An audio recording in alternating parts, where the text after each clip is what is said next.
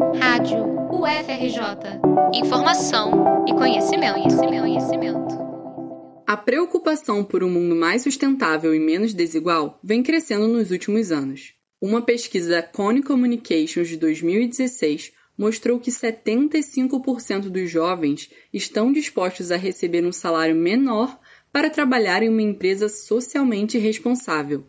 Acompanhando essa onda, as marcas também passaram a se atentar mais à imagem transmitida em seus anúncios.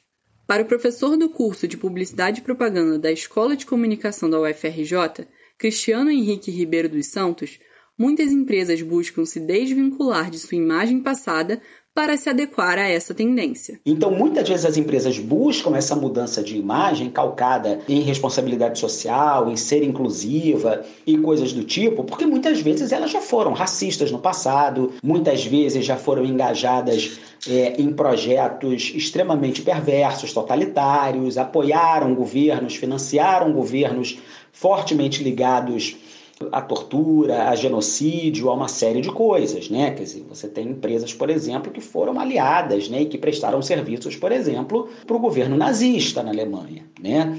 É, você tem coisas dessa natureza, quer dizer, então essas empresas elas vão buscando ao longo do tempo ressignificar a sua imagem até mesmo como uma condicionante para que o negócio possa se manter. Com o crescimento do uso de aparelhos móveis e redes sociais, a publicidade passou a permear também o ambiente digital.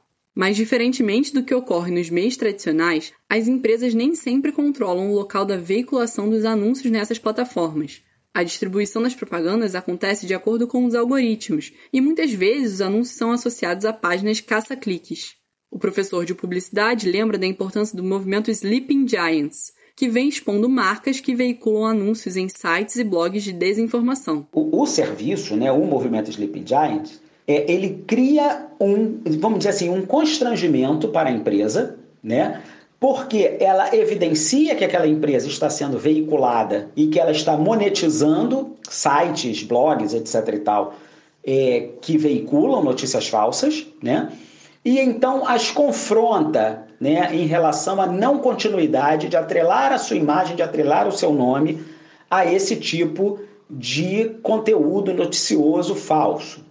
Agora, é uma prestação de serviços da maior importância porque justamente ela coloca as empresas em xeque em relação à responsabilidade, e aí sim, uma responsabilidade social, uma responsabilidade comunicativa, uma responsabilidade ética e política que as empresas, que as organizações têm em relação à destinação da sua verba publicitária. Para Cristiano Henrique, as marcas devem ser responsabilizadas judicialmente pelo financiamento de plataformas de desinformação e por propaganda discriminatória ou que fere a legislação de alguma maneira. A mudança da imagem de uma empresa precisa ser acompanhada também de um comprometimento ético na prática.